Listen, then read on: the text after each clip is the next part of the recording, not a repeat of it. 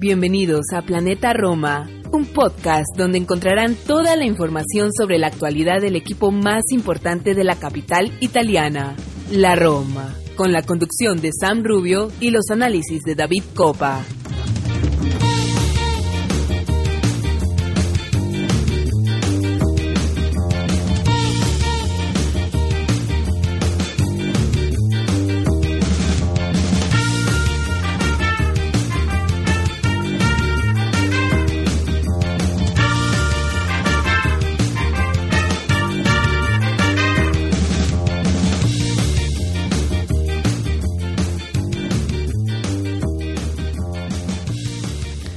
Todos, tifosi y alorosi, y bienvenidos a la edición número 112 de Planeta Roma Podcast. Como siempre, Sam Rubio les da la bienvenida.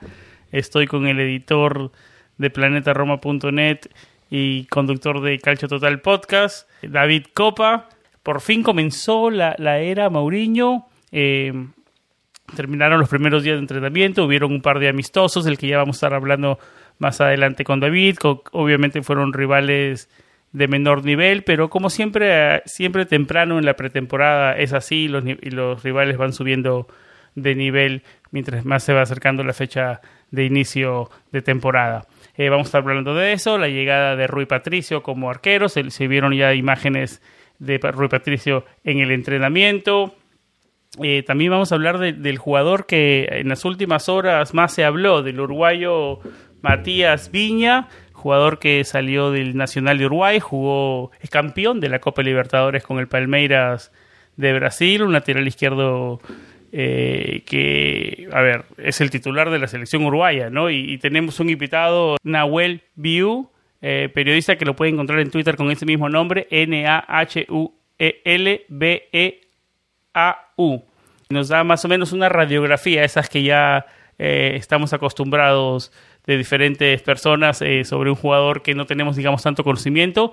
Eh, vamos a ver qué trae, ¿no? En el papel viene a reemplazar a, a Espinazola hasta que regrese.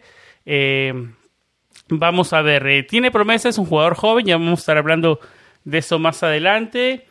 La camiseta de la Roma, ahora están, como se ven en las fotos de los entrenamientos, Digital Bits eh, como sponsor. No se ha cerrado ese acuerdo. Ya nos va a estar diciendo David más adelante en qué va ese proceso. Así que nada, eso y algunas cosas más vamos a estar hablando en este episodio. Somos David y yo. Así que nada, vamos a una pausa y regresamos con David.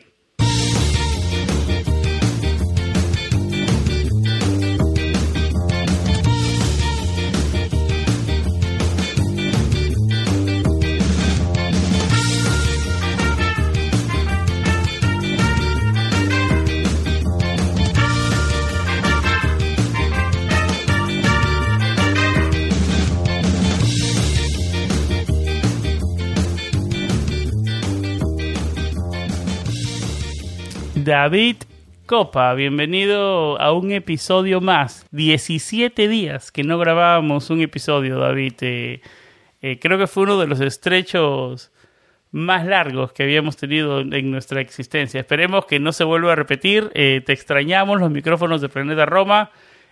por circunstancias que no vale la pena ni hablar, se complicó, pero, pero bueno, feliz de tenerte detrás de los micrófonos otra vez, amigo. ¿Cómo estás? Hola Sam, eh, encantado de estar una vez más por acá. Un saludo para ti y para todos los que nos escuchan. Y sí, fueron algunos días fuera, no tuvimos vacaciones, estuvimos con algunos problemas por acá, pero ya todo va un poco que volviendo a, la cotidianidad. Y, nada, para hablar un poco de lo que ha sucedido en los últimos días relacionado a Roma, que, no es poco, ¿eh?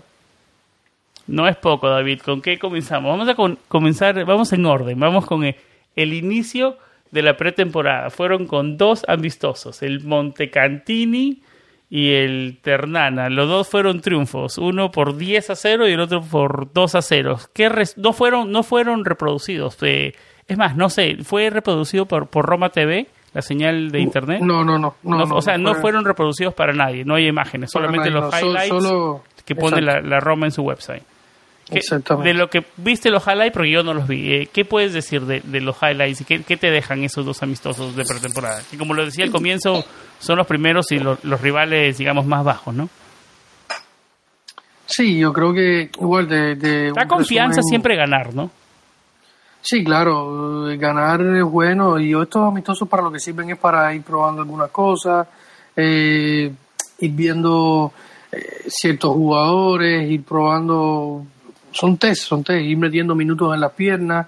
Eh, para esto es lo que sirven estos, estos amistosos que, que al final se ha hablado mucho de ellos, incluso la Asociación de Periodistas Italiana habría, acusado a la Roma de que están entorpeciendo su trabajo porque no se transmiten los partidos y al final, eh, o sea, son dos partidos prácticamente intrascendentes eh, en Trigoria. Eh, no sé. ¿Fueron transmitidos por Roma Radio, David? Mm, no sabría decirte porque no sintonicé la señal en esos momentos pero me parece que no, me parece que no fue increíble, que no esté ni en Roma Radio es, me parece increíble, porque esos partidos ah, siempre creo que hasta en años anteriores estaba eh, hasta en el canal de YouTube en vivo, era súper fácil verlo con un clic. Sí, sí, yo creo que en ese departamento no podemos estar retrocediendo, tenemos, tendríamos que estar avanzando, ¿no? Pero yo creo que igual que esto es una estrategia, o sea, Mourinho no quiere que no, quiere evitar los medios ya. Mourinho en bueno, si lo ves desde ese punto de vista, bueno, no hay argumento, ¿no?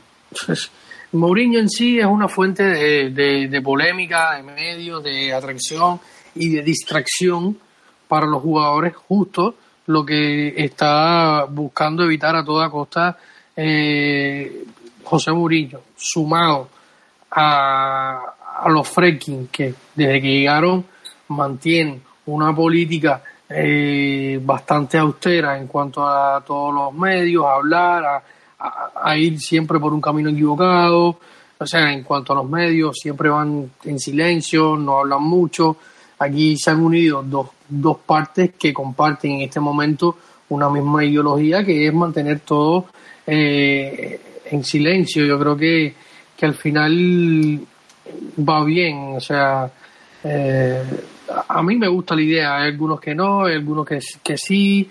Eh, al final yo creo que, que, tiene, que tiene su sentido, ¿no? Que tiene su sentido porque al final no hay, no hay necesidad ninguna de en un momento como este eh, poner los reflectores sobre la Roma, que los medios empiecen a hablar de los descartados, de, del que se va, del que se fue, de, de que este va bien, de que este va mal. Yo creo que, que en este momento no hay necesidad alguna de que esto realmente pase y esto es lo que está evitando eh, José Mourinho. En resumen, es difícil hablar de, módulos tácticos a utilizar, digamos, bueno, de pruebas en ataque. O sea, es difícil hablar de eso si no vimos los partidos y no hubo acceso, entonces. No, según. Sí, pero sí hay reportes de prensa, de, Corriere del Sport, de periodistas como Jacopo Librandi, Roberto Maya de Corriere del Sport, que, que, sí están un poco más cerca del ambiente, le llegan reportes y, se ha hablado algo de lo que ha ido pasando, o sea, y también se va viendo por, por los highlights cómo, cómo más o menos va formando la Roma. Carles Pérez ha sido una de las constantes de los dos partidos, abrió los goles de apertura en ambos partidos contra Montecatini y contra eh, la ternana de, de, Lucarelli, que por cierto se tomó una foto con José Mourinho y lo publicaba en su cuenta oficial de, de Instagram, el que fuera capo cañonieri de la Serie A por allá por el año 2006 con el Livorno, un delantero histórico de, la Serie A, eh, que hoy es el entrenador de Aternana que logró ascenderla a la Serie B desde la Serie C y estarán disputando la segunda división del fútbol italiano la próxima temporada. Entonces en estos partidos se vieron, o sea, en el último partido eh, sí jugó Dincheco, eh, Emboli y Mancini eh, quién fue el capitán en la primera parte del partido contra Ternana, estuvo Tripi, que jugó por la izquierda, porque Calafiori, que había jugado el primer partido, tuvo problemas físicos, eh, no pudo estar, eh, em, perdón, Calafiori, que, que esto también ayuda un poco más a la llegada de, de, Matías Viña, que estaremos hablando un poco más adelante, porque al final eh, no tienes a sol y Calafiori, que sería el, reemplazo o, o, uno de los reemplazos, a pesar de que llegaría otro más, eh, si eh, con estos constantes problemas físicos apuran un poco la negociación por el uruguayo, eh, Borja Mayoral, Militarian, Zaleski, que ha jugado ambos partidos, Gonzalo Villar, que probablemente cambie de dorsal, se va a llevar el 8 de su entrañable amigo Diego Perotti, Edin Checo jugó en el segundo tiempo del partido contra la Ternana, llevó el brazalete, algo que llamó bastante la atención después de que Fonseca lo había degradado. Eh, Mourinho le está dando un poco de confianza, se habla de un buen feeling con, con, el, con el bosnio. O sea, se han ido viendo algunas, algunas pequeñas luces, o sea, se van llegando algunas informaciones, siguen fuera el Lorenzo Pellegrini y Jordan Beretú por lesión, al que se sumó Calafiore en el último partido. Eh, hay algunas hay algunas informaciones. Hasta ahora eh, el módulo el módulo que ha estado usando Mourinho es el, su clásico 4-2-3-1, eh, cuatro, cuatro, centrales, un doble pivote, un enganche, eh, dos extremos y un, delantero marcado que en los, en los dos partidos ha sido el titular Borja Mayoral, que en el primer partido jugó los 90 minutos porque Edin todavía no estaba al 100% de condición física y ya en el segundo sí entró Edin, como bien comentaba hace un minuto.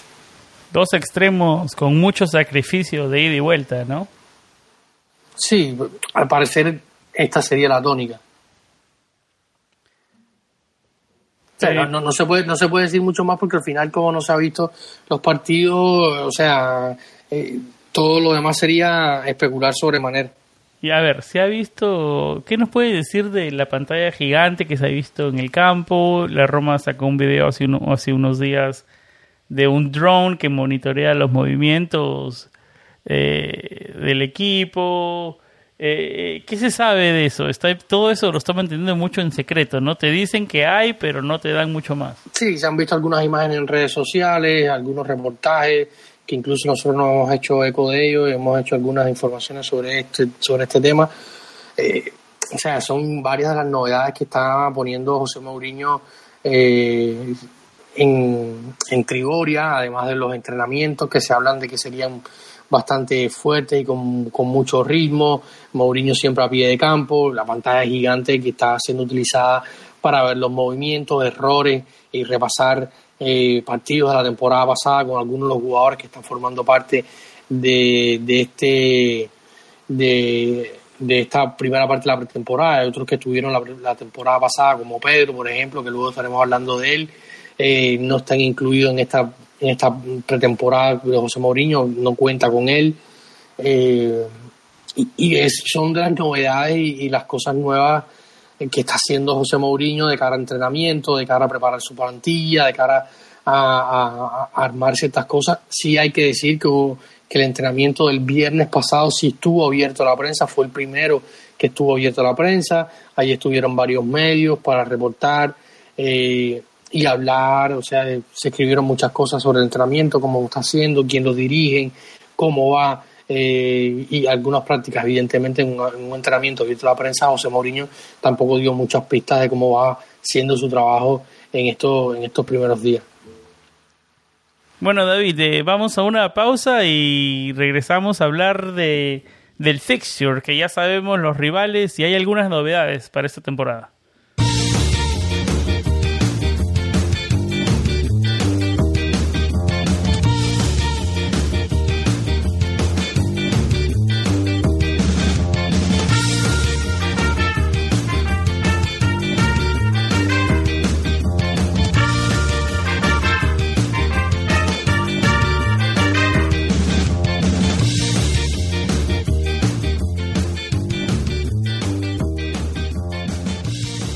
David, tenemos rivales para la temporada 2021-2022.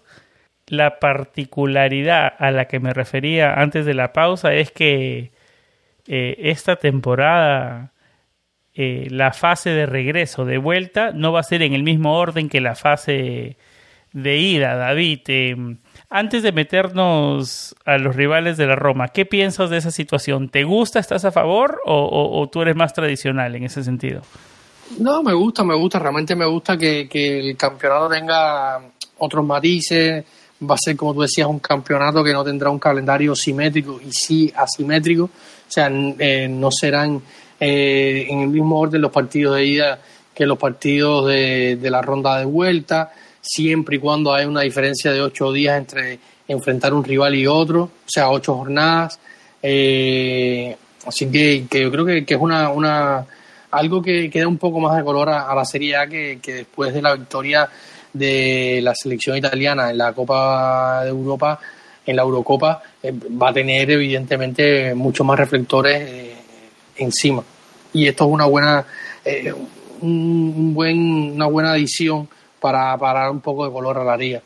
Le agrega, yo estoy de acuerdo contigo, eh, le agrega otro matiz a la de, incertidumbre. un matiz más moderno. Un matiz más moderno de incertidumbre sin decir, oh, no, mira, la Juventus tiene estos rivales, eh, digamos, tres, cuatro rivales fáciles eh, en, en octubre y también lo va a tener en, en digamos, en, en, marzo para terminar la temporada, ¿no? Entonces le agrega un cambio, otro, como lo decíamos, otro matiz, ¿no?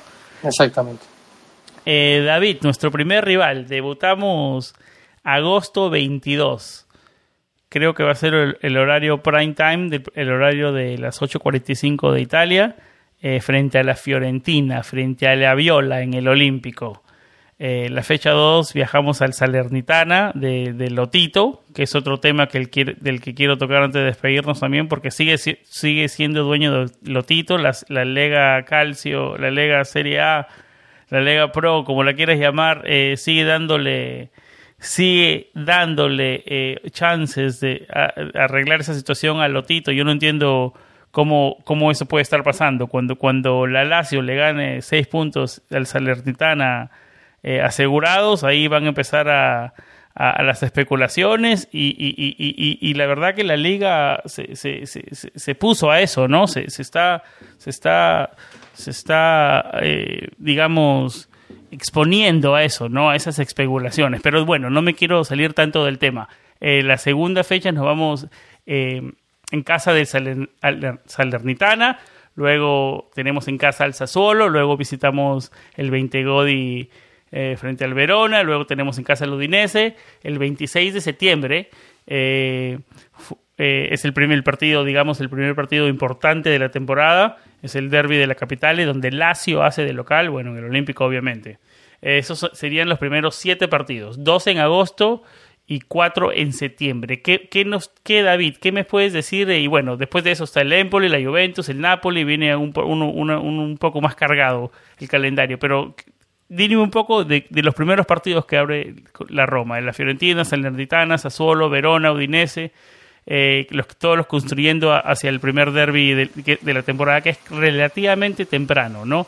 Es, un, es, algún momento que, digamos, la Roma tiene que sumar una buena cantidad y ser un buen colchón de puntos ahí eh, llegando al derby. Tiene la posibilidad, o sea, si vemos el calendario, primeras dos jornadas, eh, la Fiorentina, que viene de menos a más, pues, viene de menos a más porque al final ha encontrado un entrenador que es Vincenzo Italiano, que hizo una muy buena temporada la pasada temporada, la última campaña con la, con la Spezia, luego de ese tema con, con Gatuso y, todo lo que... Llegan con duda la Viola también, ¿no? No, un equipo que, que, está en construcción, en plena construcción como, como la Roma, pero quizás con menos certezas que, que la que puede tener la Roma de José Mourinho. Y, y, tendrá que trabajar bastante. Vamos a ver que nos encontramos la primera jornada, pero sin duda va a ser un equipo característico de Vincenzo Italiano, que, que ya sabemos lo que puede ser capaz, que nos hizo aquel partido eh, inolvidable en enero pasado con, con la Spezia en Copa Italia. Eh, pero yo creo que es un, rival asequible, veremos cómo llega la, la, Roma, se va a ser el primer partido oficial en Serie A de, de José Mourinho porque antes tendrá que enfrentarla a la Conference League, unos, unos días antes, 17 de agosto, estará enfrentando al rival de, de, turno en la Conference League, que será el primer partido oficial de José Mourinho como entrenador de la Roma luego Fiorentina, como decía, Salernitana. De esos eh, partidos peligrosos, ¿no? ¿Cuál, ¿Cuál? Los de Europa. Los de Europa League temprano en la temporada. No, no, no, no tenemos buenos recuerdos, digamos. Sí, no, realmente las fases previas europeas a la Roma no se han dado muy bien. Eh, en la realidad, recuerdo en los últimos, en los últimos tiempos el Porto con, con Spalletti, que al final terminamos en Europa League. El tan siempre eh, recordado Slovan Bratislava el Luan Bratislava con Luis Enrique y el tema Totti. O sea, hay algunos casos que, que nos han marcado y que sabemos que la, esa, empezar antes para la Roma no, no siempre es bueno. Este año quizás sea un poco diferente porque al final se para bastante poco, eh, se vuelve a empezar rápido, hay otra ilusión, otra motivación y los rivales evidentemente eh, no serán ni Porto ni el León de Ratislao, aunque el equipo lo bueno no sea la gran cosa, evidentemente aquí podremos tener la posibilidad de encontrar un equipo incluso de una menor categoría, siendo la Conference League el tercer torneo en importancia en Europa en este momento. Así que yo creo que viendo el calendario y de cara al derby, que sería el gran primer partido de la temporada, eh, el 26 de septiembre en el Olímpico, eh, esperemos que pueda haber público, toda una situación que no está clara del todo todavía en la Serie A, pero sin duda es el primer gran partido en la jornada 6. Eh, yo creo que se pueden llegar con, con bastantes puntos, o sea, Fiore, Salernitana recién ascendido, Sassuolo con un nuevo, con un nuevo entrenador, probablemente pierdan a Locatelli, hay que ver cómo se refuerzan, ya han perdido a, a Rogerio que se fue con, con Roberto de Sherby a, a, Ucrania, hay que ver si sale algún otro jugador, si, si fichan algún, algún otro eh, eh, jugador para el equipo. Está Verona con el sello de Francesco, que las últimas temporadas ha sido desastrosa, tanto con Cagliari como con Sandoria y el final aquí con la Roma. Eh, luego el Udinese, el Udinese que fue uno de los seis equipos, solo uno de los seis equipos de la Serie A que mantuvo eh, entrenador. Eh, ¿Quién lo diría, no? Pero bueno, mantuvieron el entrenador.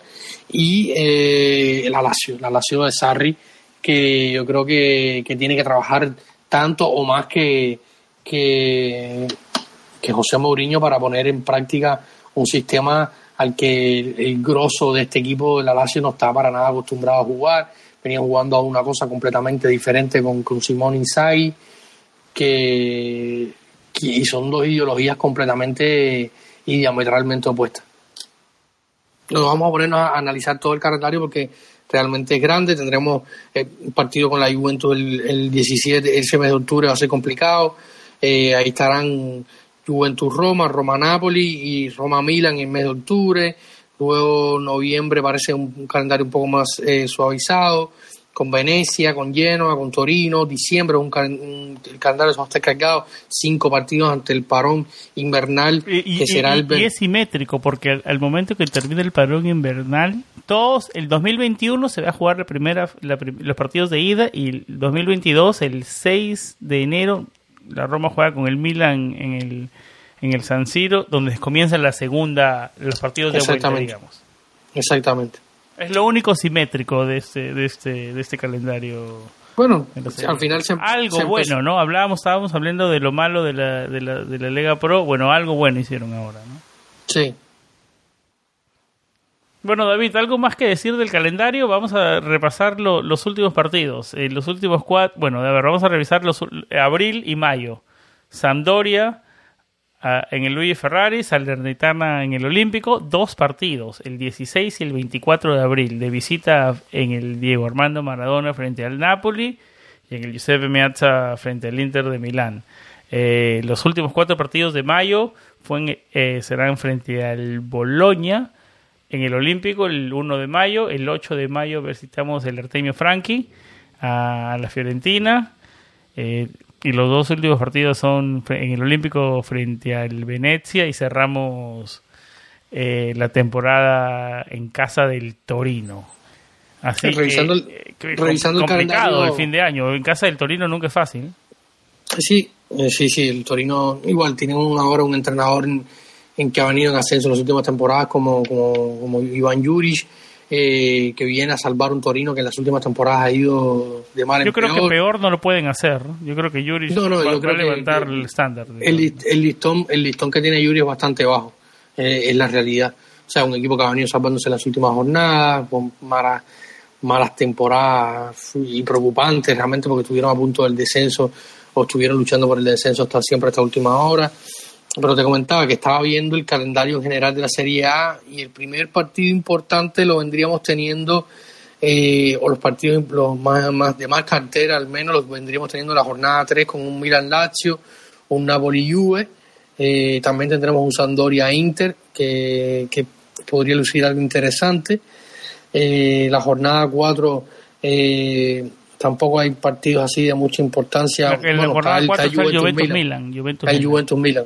Juventus Milan, salvo Juventus Milan, lo demás sobre lo esperado, un lleno a Fiore, la Roma, eh, Salernitana Atalanta, no mucho más. Eh, la jornada la jornada 5 Fiorentina Inter Fiorentina Inter que es lo mejorcito igual Sandoria Napoli Torino Lazio eh, luego va a ir entrando en calor el calendario y, sin duda va a guardar muchas emociones. Yo creo que el calendario de la Roma está bastante equilibrado, no hay, salvo ese mes de octubre que está bien complicado a inicio de temporada con, con partidos con Juve, Napoli, Milan y Cagliari también, que al final las visitas a Cerdeña siempre se complican, pero yo creo que, que, es un, un calendario bastante equilibrado, no como otros años que sí por ejemplo, Pablo Fonseca enfrentó el derby en la segunda jornada en su primer año. Eh, el año pasado tuvo que enfrentar a Milan y, y, Juve en las primeras tres jornadas, eh, visitando el 20 Odi la primera congela, que fue un desastre, con aquel error de la, en la, alineación. Así que yo creo que, que esta temporada, además de las buenas sensaciones que genera Mourinho, el calendario estaba bastante equilibrado. Bueno, vamos a una pausa y regresamos para hablar de Dan y Riot Friedkin y sus contratos que todavía no se hace oficial con el nuevo sponsor de la camiseta, Digital Bits.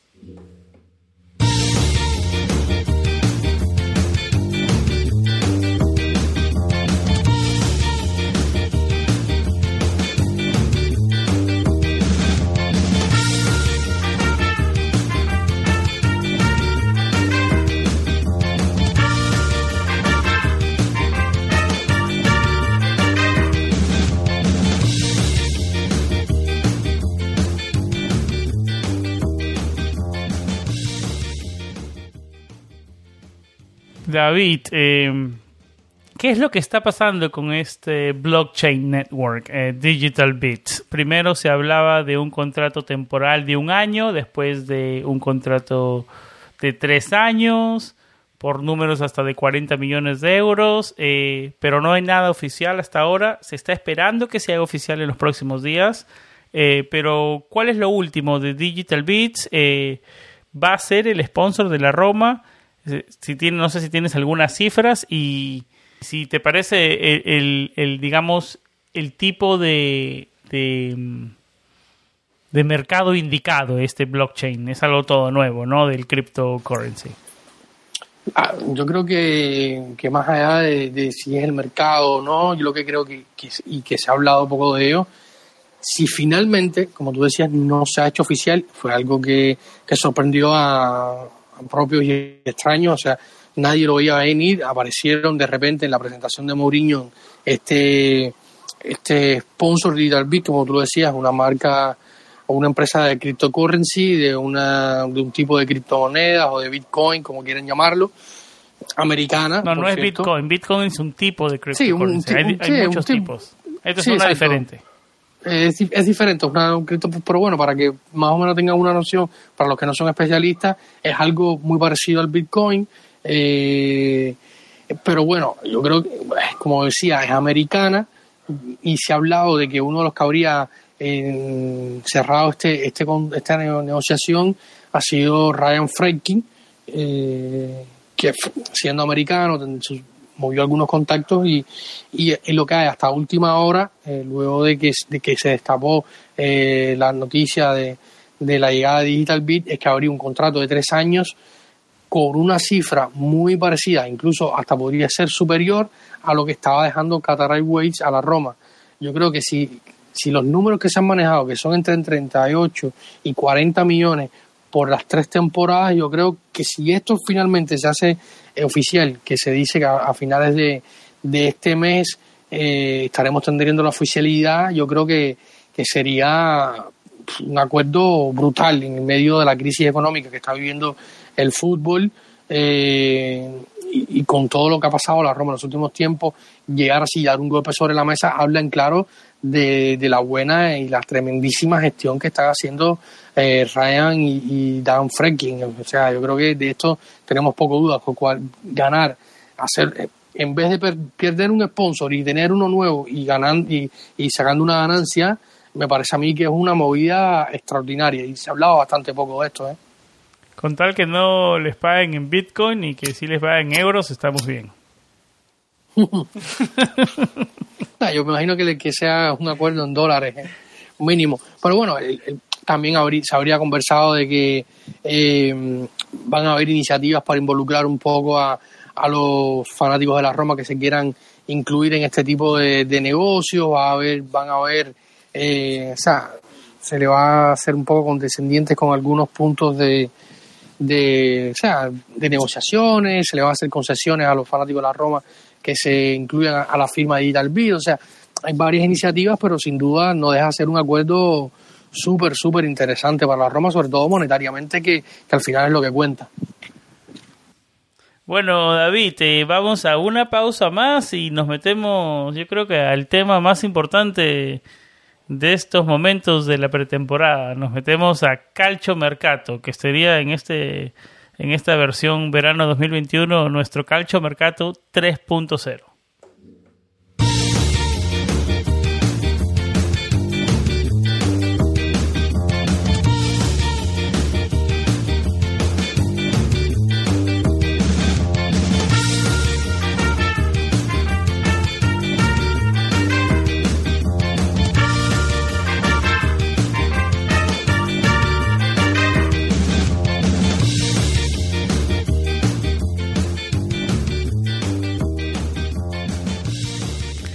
David, eh, eh, el tema, tu tema favorito. Vamos a meternos a tu segmento favorito, al segmento de Calcio Mercato. Eh, ¿Por dónde comenzamos? No, no es cierto, no es mi favorito. Vamos, ¿Por dónde comenzamos? ¿Por dónde comenzamos? Vamos a comenzar con la llegada de Rui Patricio, arquero portugués de 33 años, arquero con experiencia, como lo decíamos en episodios anteriores, ha jugado Euro, Euros, ha jugado Mundiales, ha jugado en Premier League, eh, viene con buen cartel, digamos. Eh, no hemos tenido un, un, invitado, digamos, para que nos dé la, la, radiografía de Rui Patricio todavía. Estamos, estamos buscando eso, pero es un jugador, digamos, conocido, es un jugador eh, importante, no sé si llamarlo arquero top, top, eh, élite, pero sí es de los más importantes de Europa. David, ¿cuál es tu opinión de Rui Patricio, del nuevo número uno bajo los tres palos de la Roma? A mí realmente me gusta mucho la contratación de Rui Patricio, siempre me gustó mucho Rui Patricio. Eh, desde los tiempos del Sporting de Lisboa, me parece un arquero muy seguro, ya hoy tiene unos años, lo que le da más experiencia, más seguridad para solventar ciertos momentos. Y muchas veces en el Wolverhampton sostuvo al equipo, quizás no es el arquero más espectacular, y como tú decías, top top, no está en el top 10 mundial, pero sí probablemente en el top 10, en el top, el top 20 eh, de arqueros de Europa, de la, de la, de la UEFA. De hecho, en la Euro se, se colgó una de las mejores paradas, si no la mejor, aquella sobre Pogba, que al final terminó siendo una doble parada en el partido Portugal-Francia, un disparo descomunal de Pogba que se cayéndose sobre uno de sus costados y, con la mano izquierda logra enviarlo al palo y luego en un contrarremate logra también atajar. Eh, muchas veces sostuvo a Portugal en los partidos de, la Euro, como ha hecho muchas veces con el Wolverhampton. Es un arquero que sabe ganar y estar en vestuarios importantes, o sea, estar en un vestuario de Portugal que fue eh, la penúltima campeona de Europa eh, tras ganar la Francia en aquella final eh, espectacular con aquel gol de, Eder que muchos recordarán, un campeón de Europa, o sea, con el, con el Sporting ganó bastante, ha competido muy bien las últimas temporadas en la Premier League, hay que decirlo, y llega por petición de expresa de José Mourinho. Yo creo que ya esto habla a las claras de que hay que tenerle confianza porque si José Mourinho lo ha pedido, evidentemente eh, algo, algo importante sabe José Mourinho y su staff para, para contar con, con Rui Patricio. Y hablando a las claras y, a, y, a, camisa quitada, como decimos acá en mi tierra, eh, yo creo que a ver, la diferencia con Paul López y, Olsen, que han sido los últimos porteros de la Roma, eh, es, es, es, me parece a mí. Más allá de que Olsen tuvo una euro, como, como tuvo un mundial previo a, llegar a, la Roma, me parece que es un arquero mucho más sobrio y que te puede ofrecer muchas más cosas. ¿Para cuándo está programada la presentación oficial del arquero portugués? Bueno, me, parece más ridículo que me pregunte eso porque sabes que estamos hablando de los Frenkie, no se ha dicho nada, no se ha hecho absolutamente nada de presentación oficial. Yo me imagino que sea esta semana. Tienes contactos entre Gregorio, David, no seas, no seas tan humilde. No, no, no, es que realmente no, no, no, se, no se ha hablado nada de, la presentación oficial. Yo imagino que sea en algún momento antes de partir hacia la segunda parte de la pretemporada, que será en Portugal. Ya este lunes entrenó eh, Rui Patricio con la plantilla, que sí lo recortó sus vacaciones para ponerse rápido a disposición del, del club.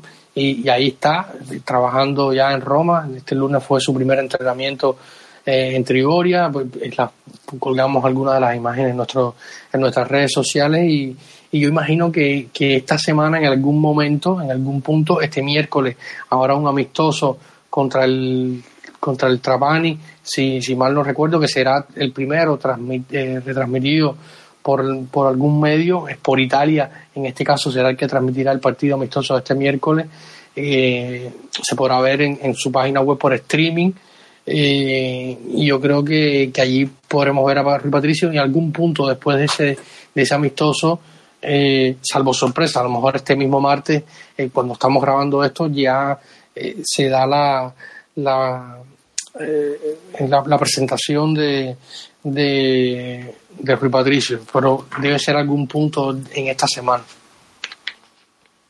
David, otro jugador del que se viene hablando muchísimo en las últimas horas es de el uruguayo lateral izquierdo Matías Viña, eh, jugador que salió del Nacional de Uruguay, uno de los equipos tradicionales del país oriental. Eh, un jugador, uno de los más fuertes junto a Peñarol. Exactamente, no, este, bueno, digamos, es el el derby de, esos lugares. ¿no? Yo he tenido la oportunidad de estar por ahí y, se vive intensamente también ese. Es, es, un, es un clásico importante en Sudamérica.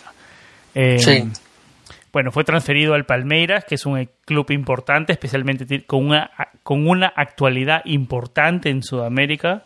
Eh, campeón de América. Campeón de América con Matías Viña como jugador y protagonista importante titular en esa final. Con muchos minutos. Un jugador que también se ha hecho, eh, David, eh, con el puesto de lateral izquierdo de la selección uruguaya. Un equipo que siempre, a ver, eh, es tradicional por tener siempre buenos laterales, de, de, los grandes y hacerse un puesto en la celeste definitivamente no es fácil. ¿no? Digamos que es un jugador que 23 años, casi 24, el 9 de noviembre va a cumplir 24 años.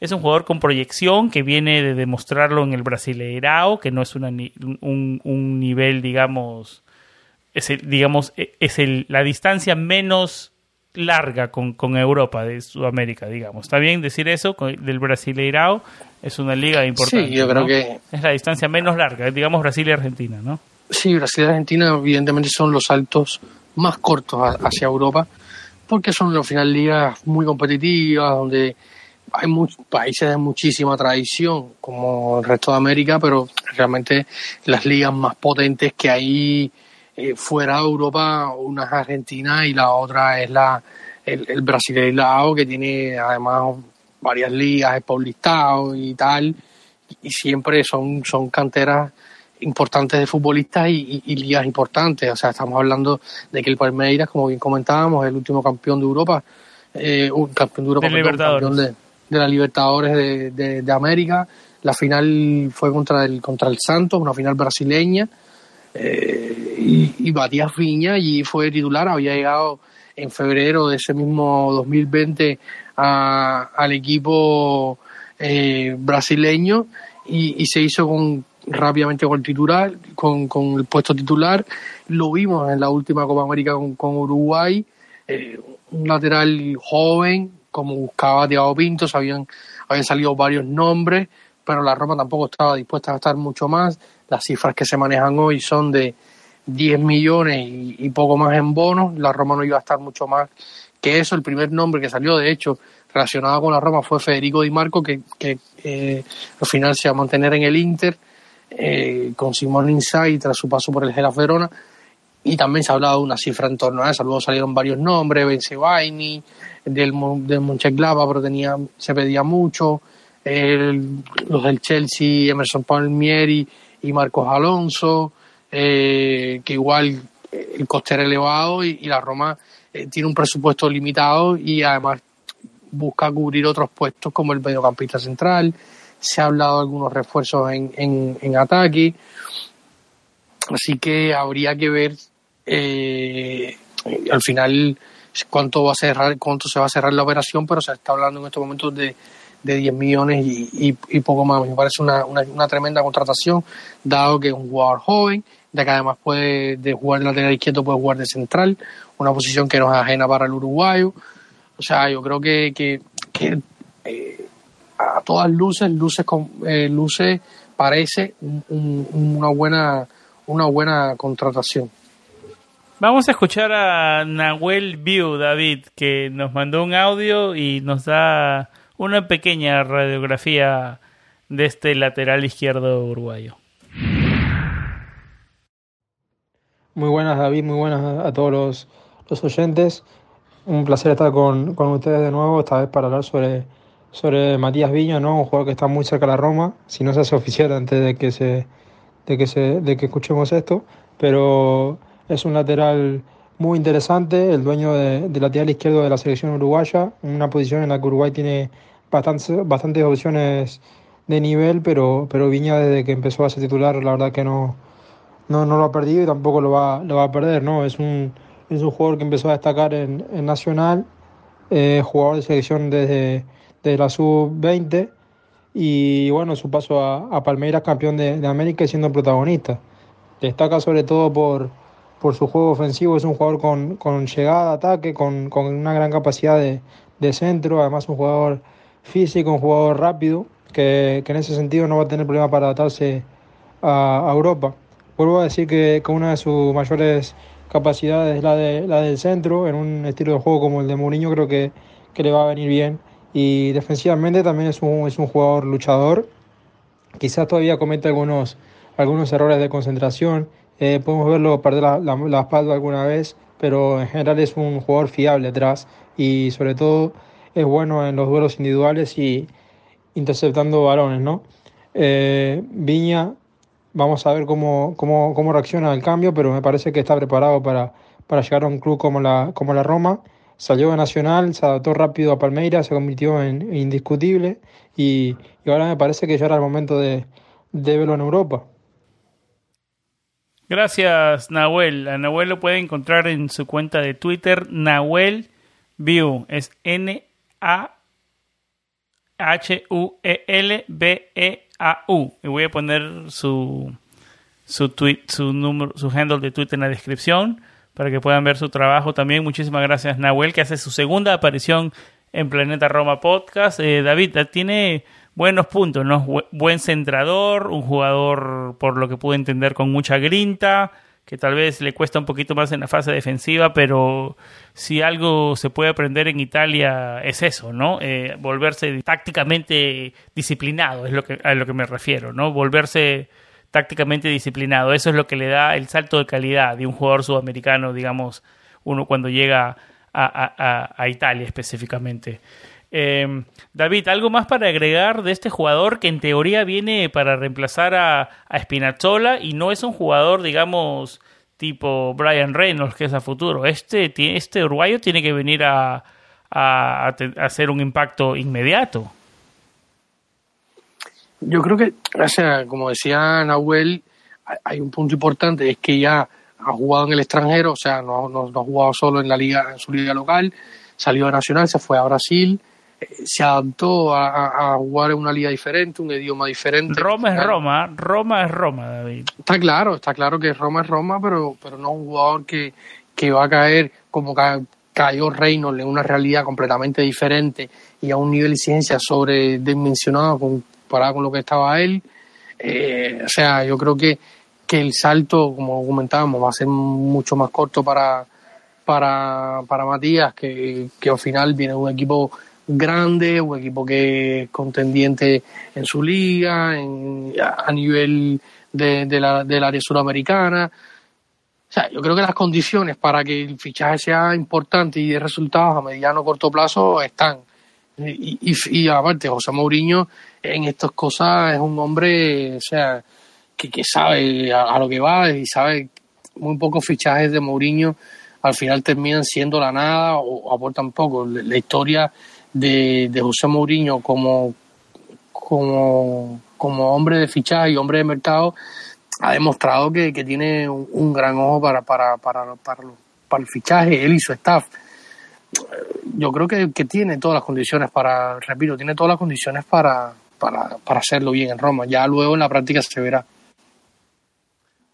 David, eh, vamos con un jugador del que se viene hablando ya hace varias semanas, digamos desde el comienzo del calchomercato, eh, Granit Chaka. Eh, terminaron las euros, siguen las conversaciones, parece que va a llegar, pero todavía no llega. ¿Cuál es lo último con el jugador suizo? Bueno, lo último es que el Arsenal estaba, o sea, en teoría habría una estrategia por parte de Thiago Pinto, esperando que el Arsenal fichara eh, un mediocampista más para intentar negociar y bajar un poco la oferta. Eh, o sea, hay una nebulosa un poco alrededor de este tema, se sigue diciendo que el jugador sigue empujando para ir a Roma, estaría dispuesto a bajarse el sueldo, estaría dispuesto a renunciar a algunos bonos y eh, algunos pagos que tendría que hacer el Arsenal para, para irse a Roma, él quiere, en teoría, según, según lo que cuentan los, medios eh, italianos, la Gaceta, Corriere, el Tempo, es que Chaca está presionando por ir a Roma y eh, el supuesto reemplazo de él en el Arsenal ya ha llegado este lunes a, a Londres y, está a disposición de, de Mikel Arteta, así que eh, en teoría el paso hacia la Roma eh, este, estaría prácticamente o, muy cerca, por des, para decirlo de la manera correcta. Habrá que esperar al resto de la semana, pero en teoría está muy cerca Granit Xhaka de convertirse en nuevo jugador de la Roma. Bueno, David, hablemos ahora de, de las partidas eh, hasta el momento confirmadas. Paul López y Cengiz Sunder al Marsella. Eh, y se está hablando de lo de Robin Olsen al Lille y de Justin Kluivert al Niza. Eh, todos en la Liga 1 de Francia. David, los dos primeros que, que marqué Pau López y Cengiz Sunder cerrado. Los otros dos todavía, ¿no? ¿Cuál es lo último con ellos? Sí, al final Thiago Pinto se está moviendo bastante bien eh, en el mercado de, salida y bastante rápido. Le ha buscado ya acomodo a dos jugadores como Paul López y Cengiz Sunder en el Marsella. Eh, uno con opción de compra obligatoria si se activan ciertas, ciertas eh, situaciones y el y Sengiz con una opción de compra igual que se podría alcanzar fácilmente, hacer con cierta eh, con bonos de rendimiento deportivo para alcanzarlo por parte del Marsella para comprarlo, o sea, han sido buenos, se han cerrado buenas ventas rápido, ya prácticamente tiene eh, Justin Cliver, se habría despedido del Lacey, estaría muy muy cerca según lo que dice Sky Sport, de, de cerrar el, su pase hacia el al Niza de la Liga 1. Robin Olsen podría ser el, el sustituto de, Steve Magnan, que se fue al Milan como reemplazo de, de, de Donnarumma, que, que también fue a la Liga 1, en este caso al PSG. Eh, se está moviendo bastante bien. O sea, luego faltan algunos jugadores por definir como Steven Ensonsi, Facio, Santón, eh, definir el propio futuro de, de, de Florenzi, eh, algunos jugadores eh, jóvenes como Antonucci, Ricciardi, Samchela. Javier Pastore, David, Javier que Pastore. cobra 4 o 5 millones, 4.5 sí, millones de euros. Al año y no está en los entrenamientos con el equipo, está comprando, me imagino yo, las carnes más caras que hay en Europa, porque se la pasó, mientras que el equipo entrenaba, él se las pasaba en Instagram preparando asados. Así que ahí sí, estamos. Eso, no, no, eso, eso, no gustó. eso no gustó para nada en el, en el mundo de Roma, se tomó incluso con una falta de respeto grande. Yo entiendo que él también se pueda sentir dolido, pero bueno, al final, amigo, eh, no contamos contigo eh, y listo, pero tampoco te pongas a hacer esa provocación luego de que has estado dos años en, en Roma o tres años en Roma sin prácticamente jugar, con un sueldo elevadísimo y, y ahora que, que, estás un poco bien físicamente. Creo que, luego... creo que por poquito solo pasó los 30 partidos en tres temporadas, David. Eh, increíble, o sea, imposible. Sí, imposible, sí, sí, indefendible, indefendible, ¿no? Es... Sí, sí, Freikin ha ido a ver más partidos de la Roma de los que ha jugado Javier Pastore probablemente, o sea, es una locura. Y, encima te pones a hacer este tipo de provocaciones, eh, vamos, por ejemplo, Pedro, que es un jugador con el que no se cuenta, que se estaría buscando acomodo, habría que ver qué solución sería con Pedro, que recién llegó la temporada pasada y también tiene un sueldo relativamente alto. Eh, yo no veo a, a, Pedro eh, haciendo asados ni, ni publicando, no sé, cosas raras en sus cuentas sociales. Y esto habla a las claras de la profesionalidad de cada jugador, o sea, y entender el lugar y el momento histórico que estás viviendo, amigo. O sea, no contamos contigo y listo. Eh, estuvo últimamente en Francia para la, para la boda de Berrati, también se había estuvo en Francia en, con el PSG en la, en la pretemporada del PSG, estuvo allí viéndose con Pochettino, o sea, su ex club, y en los últimos días ha circulado un rumor, un rumor que lo ubican cerca de, del, del Mónaco, incluso su agente digo que le gusta a, a Pastore o, el Mónaco le gusta a Pastore, algo así, ojalá se pueda concretar algo, eh, aunque la Roma no, no, no gane mucho dinero en esta venta, pero sacarse ese sueldo de arriba, de, arriba de, la nómina será bastante importante y un movimiento importante por, por, por Thiago Pinto que seguro se va a ganar mucho, muchos aplausos y muchos vítores de, de, del Roma Twitter y, y, y tal. David, eh, se ha mencionado eh, el nombre de Jorge Méndez en la atmósfera romana. ¿Qué, ¿Cuál es su rol? Y se dice que está posiblemente trabajando con, con Tiago Pinto.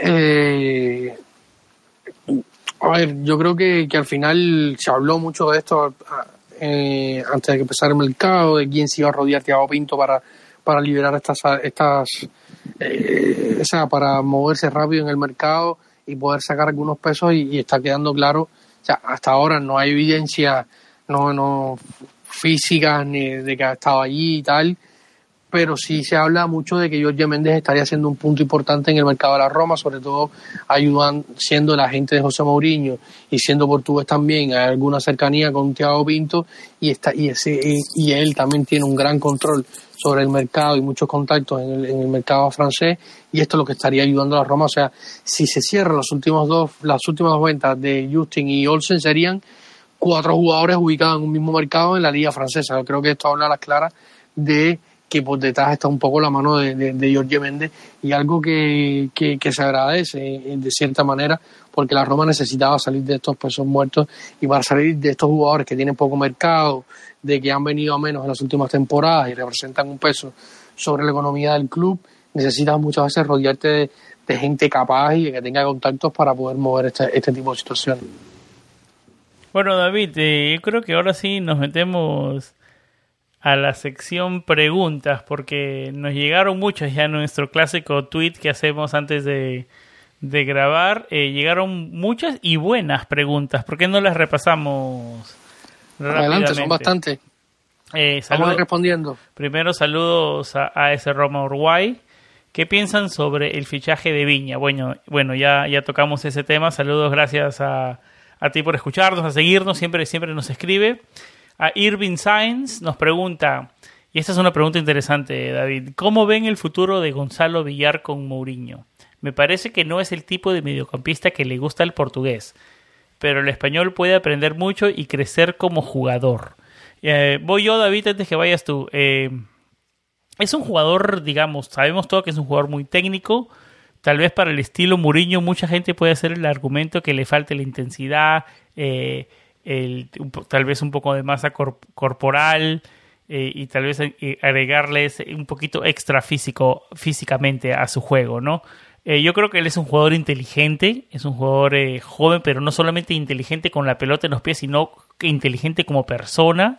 Me, da esa sensación y yo pienso que, eh, y aparte que yo creo que también es un, es un, es un símbolo, es una señal que, que va a tener minutos, o digamos que, que, es importante para el equipo que no sé, tal vez lo estoy viendo mucho, pero que se cambie de camiseta del 14 al 8, me parece como que es un símbolo que de repente puede, se, se, o digamos que él mismo se siente tal vez un poco más importante. Yo creo que va a ser protagonista con Muriño y al final de cuentas depende de él. Yo, tiene, yo, yo creo que subiendo un poco muscularmente, esa masa muscular, yo creo que tiene con qué, David. Eh, mucho, mucho hablamos de él la temporada pasada, que tal vez no sea el jugador de Mourinho, pero yo creo que técnicamente y, siendo un jugador inteligente, yo creo que tiene con qué, para demostrarle a Mourinho que puede ser útil.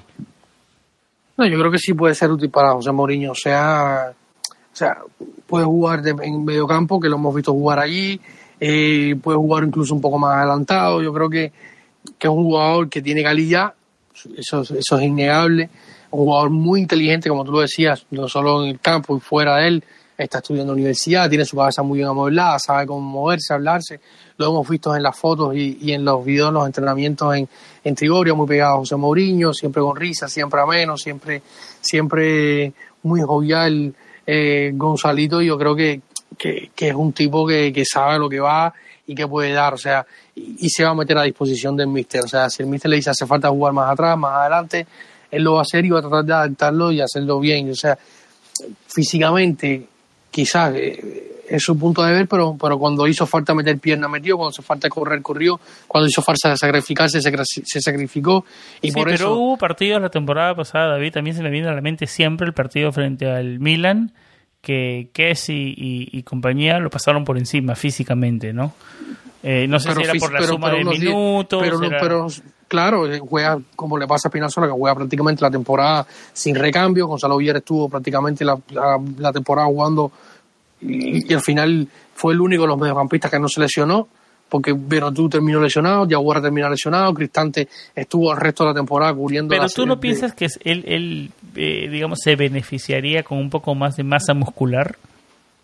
pudiera ser, pero no, yo, o sea, Sergio Busqué, que es un jugador que juega de 5, eh, es prácticamente muy delgado y toda su carrera quitó cuantos balones quiso y no le hizo mucha falta mucha masa muscular. Xavi Alonso, por ponerte otro ejemplo, eh, que, que, que, es español, que me viene eh, así de, momento. No es la norma, pero digamos se puede hacer, ¿no? Claro. Sí, se puede hacer, tampoco es algo que tú digas, wow, Daniel Ederossi tampoco era el hombre súper físico eh, y que con ese no, físico pero se ve un poco más construido que, que Villar. Ah, también con los años, cuando, cuando Daniel Rossi se presenta en el Mundial de 2006 con 21 años, era un tendría probablemente el mismo peso que tiene Gonzalo Villar hoy. Y al final, eh, eh, pregúntale a más Bryce si, se recuerda de su codo. O sea, todo está en la intensidad que tú le pongas al juego. Eh, o sea, yo creo que, que, la calidad está y, por ejemplo, tú decías con el partido contra, contra el Milan, sí, un partido de la Roma, también ningún partido se parece a ninguno, estuvo prácticamente, el mediocampo fue una, un, cráter, él solo contra mediocampistas, un mediocampista muy físico, pero bueno, días antes había jugado contra el Inter, le hizo un corring a, a Romero Lukaku, le defiende un balón, se lo saca y después se lleva el balón. O sea, tampoco es que tú dices, bueno, y, y el contra es un contraste muy grande yo creo que también está como esté rodeado, la táctica como esté dispuesta, e, ese medio campo que veíamos con, con Fonseca, que estaba completamente despoblado, tú corriendo lo mismo hacia adelante que hacia detrás y, no había un, un posicionamiento táctico, un, retroceso, un, una sintonía, por decirlo de alguna manera, entre, los, entre el medio, ese, ese doble pivote que, que podrá estar en algún momento. Eh, también pasan estas cosas. Eh, habrá que ver, habrá que ver finalmente qué, qué, tiene en mente eh, José Mourinho con él, pero yo creo que, que de alguna manera se va a contar con, con, con, él. O sea, va a haber competiciones como, como la Conference League, la Copa Italia, evidentemente él va a jugar, sea la una o la otra, va a jugar y, y, y quizás pueda salir de una rotación para entrar en la otra, habrá que esperar. Objetivos reales de la Roma. Pienso que el cuarto puesto y ganar la Conference League, nos escribe Romer Matute. Eh, eh, es, es, es rápidamente, David, a grosso modo, ¿no? Es, es, es, es realista el cuarto puesto. Yo creo que con Mourinho sí, la competencia es complicada, que el Lazio de Sarri, el Inter, el Milan, eh, Napoli es complicada, ¿no? En la misma Juventus con Allegri ahora. o sea, dar un, dar un pronóstico hoy, me, pleno mes de julio, habiendo un mes casi por, para, para que empiece la liga, que empezaría el 22, eh, un mercado de fichajes todavía por, por pasar su punto más álgido. Eh, hay muchas más preguntas que respuestas. O sea, los objetivos, claro. Estamos hablando aquí de objetivos. Yo creo que la Roma se puede marcar como objetivo ganar la Conference League porque no hay rivales importantes, avanzar lo más posible en la Copa Italia dependiendo en qué momento se encuentra en la liga y porque en la liga y, y, ahí esgrimir cuáles serían los, los, los objetivos de, del equipo, porque al final tú ya a enero en la primera posición tienes que, que, apretar un poco más por la liga porque tienes rivales importantes como abrir el año jugando contra el Milan y tienes que jugar la, eh, la Copa Italia y, quieres eh, ponerle un poco más de presión a la liga y, mantener puntos, una ventaja. O sea, ya eso se, se definirá más adelante. Como yo siempre digo, la Copa Italia depende mucho de cómo se llegue a ese momento. Y por la liga yo creo que el cuarto puesto siempre es un objetivo. Y la Champions al final se, se traduce eh, se traduce en, saldo, en dinero, en mejora la economía y, y prestigio de estar en la mejor competición de clubes europeos. O sea, el objetivo siempre va a ser el cuarto lugar, mínimo el cuarto lugar. Yo creo que se puede marcar como un objetivo el, la victoria en, la Conference League y luego la Copa Italia se, se marcará o no, dependiendo del momento en que se llegue a ese mes de enero, que es cuando arrancará eh, la Copa finalmente. Así que yo creo que por aquí va la cosa. Alan nos pregunta, ¿llegará un delantero y un extremo por izquierda? Y me voy a juntar la pregunta de 3 2 que nos escribe, fichará Velotti por la Roma. Eh, bueno, Velotti ya es un tema hablado, es un tema que no va a ser fácil esa negociación y parece que, como lo decíamos, el feeling con, con es bueno, con Muriño, ¿no? Y eso hace que se enfríe más lo de Velotti cada vez. En algún momento se dijo que no, que, que si Edith decide permanecer esta última temporada con la Roma, tampoco cancelaría la llegada de otro delantero pero yo creo que también la lesión de Spinazzola trastoca un poco los planes, cambia un poco el dinero de que, se puede gastar o no en un delantero y al final Urbano Cairo está pidiendo mucho. Habrá que ver si finalmente hace presión para salir Velotti, si la Roma quiere aprovechar este, este break para hacerse con los servicios de, de, Velotti más allá de que esté Edín, si, si llega alguna oferta por Edín. O sea, es, un tema bastante complicado y muy difícil de, de predecir lo que pueda pasar aquí sí se habló de que, había uno, de que hubo una oferta en un momento determinado que rechazó Urbano Cairo, que sabemos todos quién es y cuáles son sus relaciones con la Roma. Y, y, nada, habrá que ver. Yo creo que es una, una situación bastante difícil de, de, analizar en cuanto a movimientos de mercado, ya siendo el mercado bastante eh, indescifrable.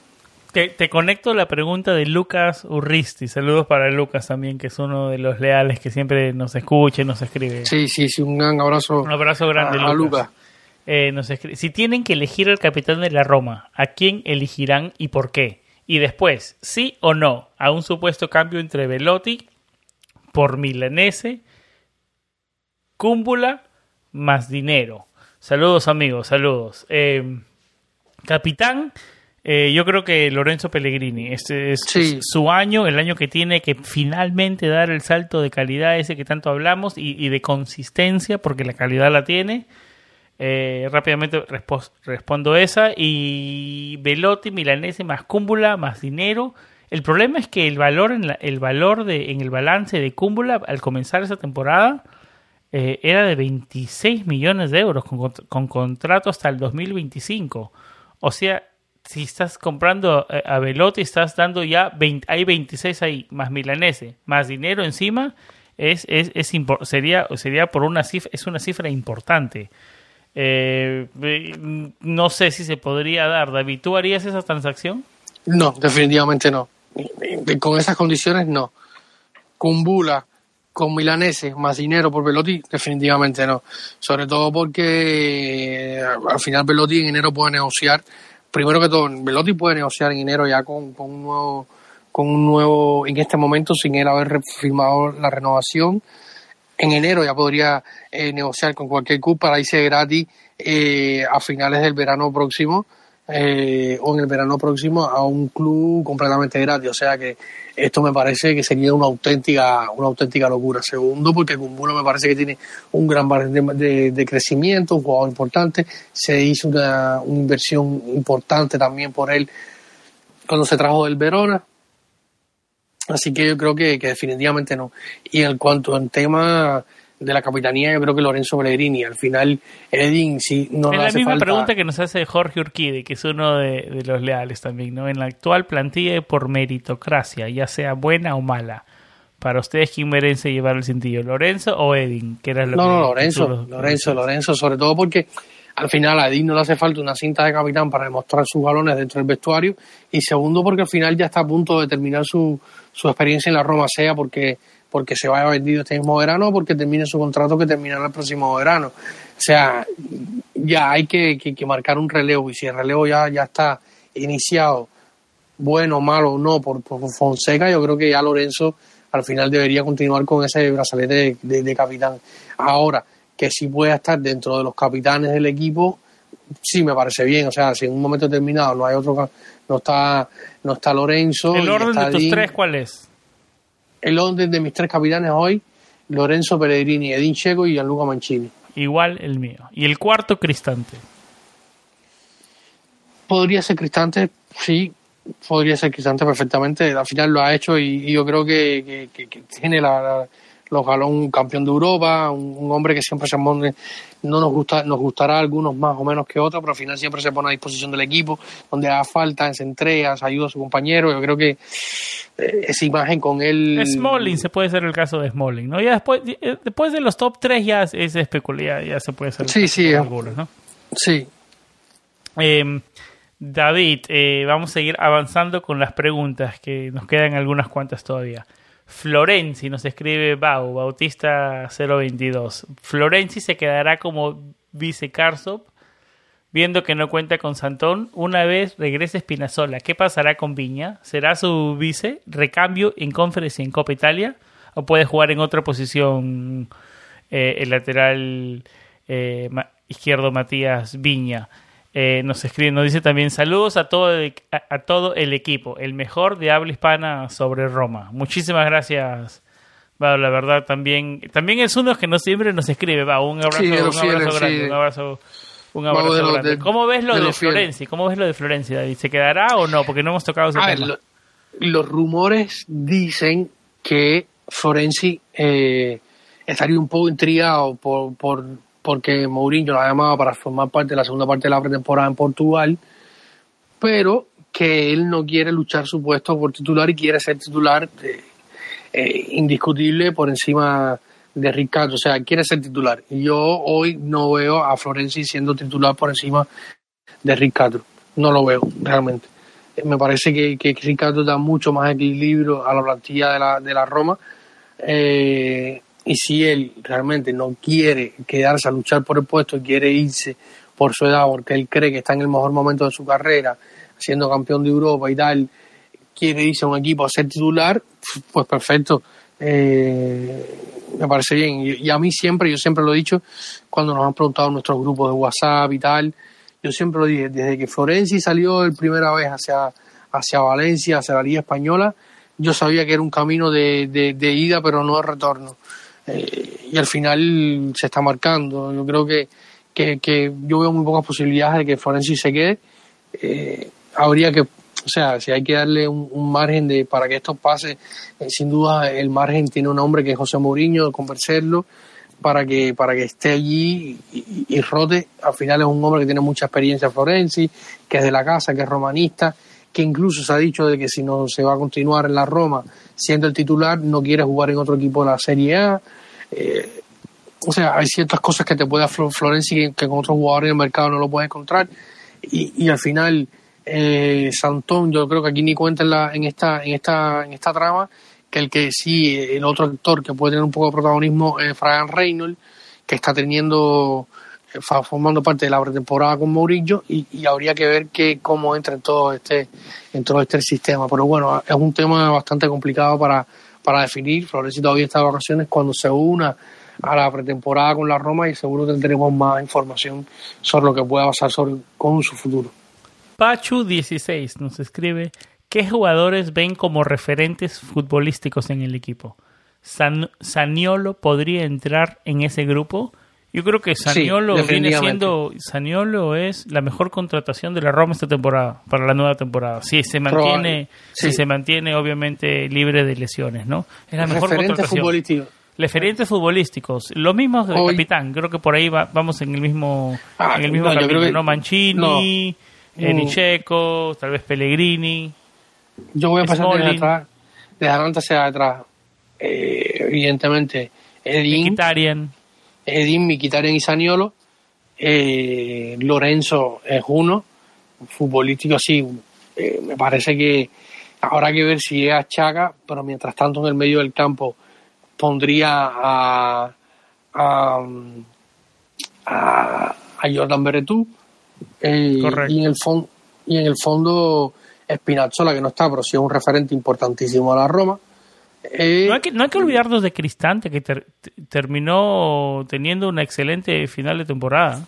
Sí, pero al final no nos queda claro si va a ser titular o no, pero también puede ser uno de los referentes perfectamente.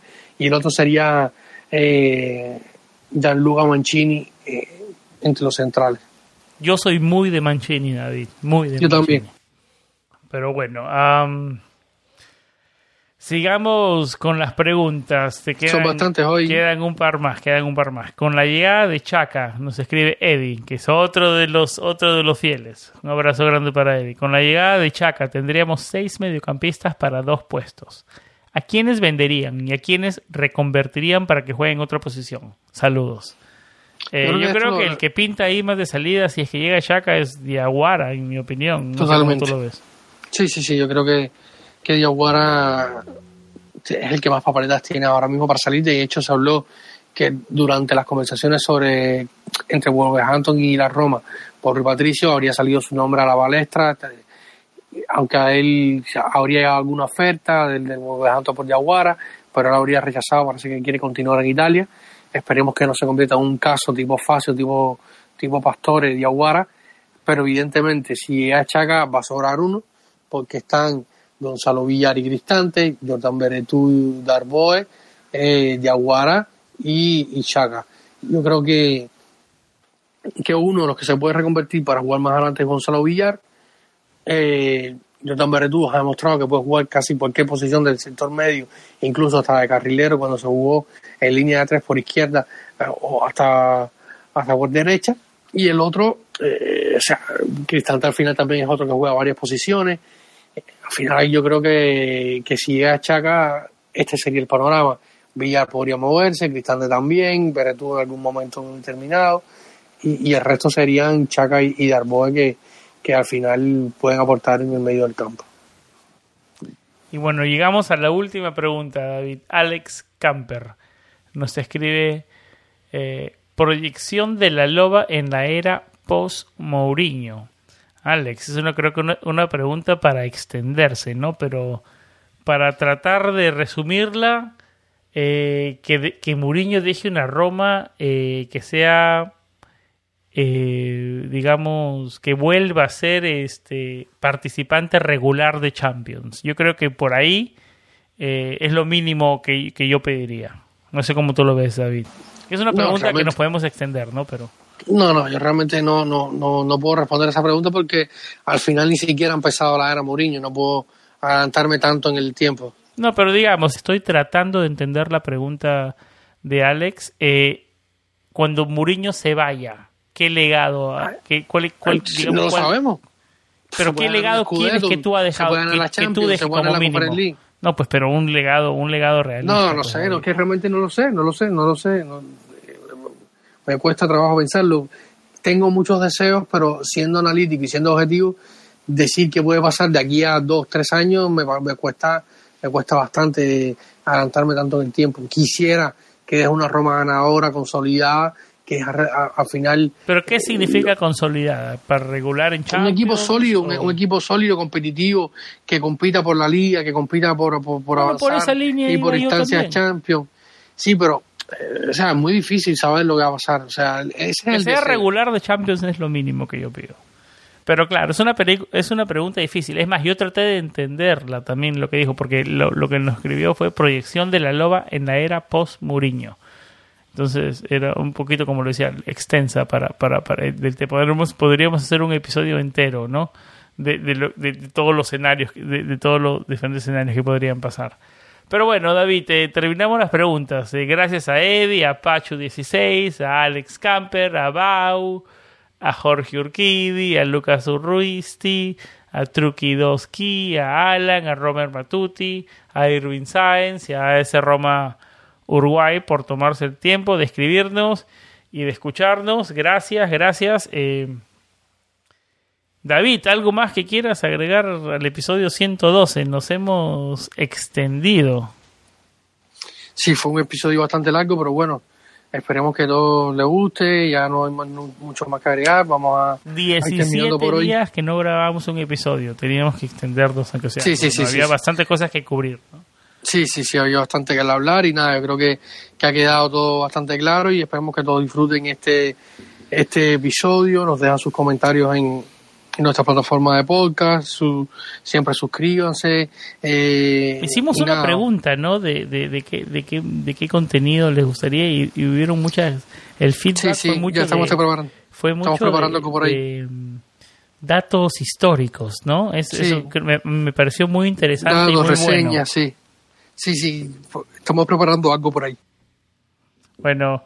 Eh, ¿Algo más, David, antes de cerrar este episodio? No, no, no, yo creo que no hay más nada que agregar por hoy. Porque si seguimos hablando, más nunca vas a terminar de editar tú. ¿eh? bueno, amigos, eh, después de 17 días nos volvimos a encontrar. Se los prometo que no va a pasar tanto tiempo. Yo no sé cómo hago, pero voy a tener a David aquí un poquito más controlado. Se me descontroló un poquito el señor Copa, pero es entendible por algunas circunstancias que ni siquiera hay que tocar. Eh, vamos a grabar más seguido, David. Se viene lo bueno, se viene el fútbol, cada vez más cerca de rivales más importantes. Eh, yo nos ya va a haber tiempo de, discutir la Conference League, que es el primer eh, partido oficial de Muriño. en teoría tendríamos que hacer bulla en esa, en ese, en ese torneo, ¿no? Pero ya habrá tiempo para discutir eso. eso fue todo por este episodio cubrimos muchísimos temas, Calcio Mercado 3.0, así que nada, eh, siempre que estén con vibras positivas y lo más importante, siempre, siempre, siempre, Forza. Chao.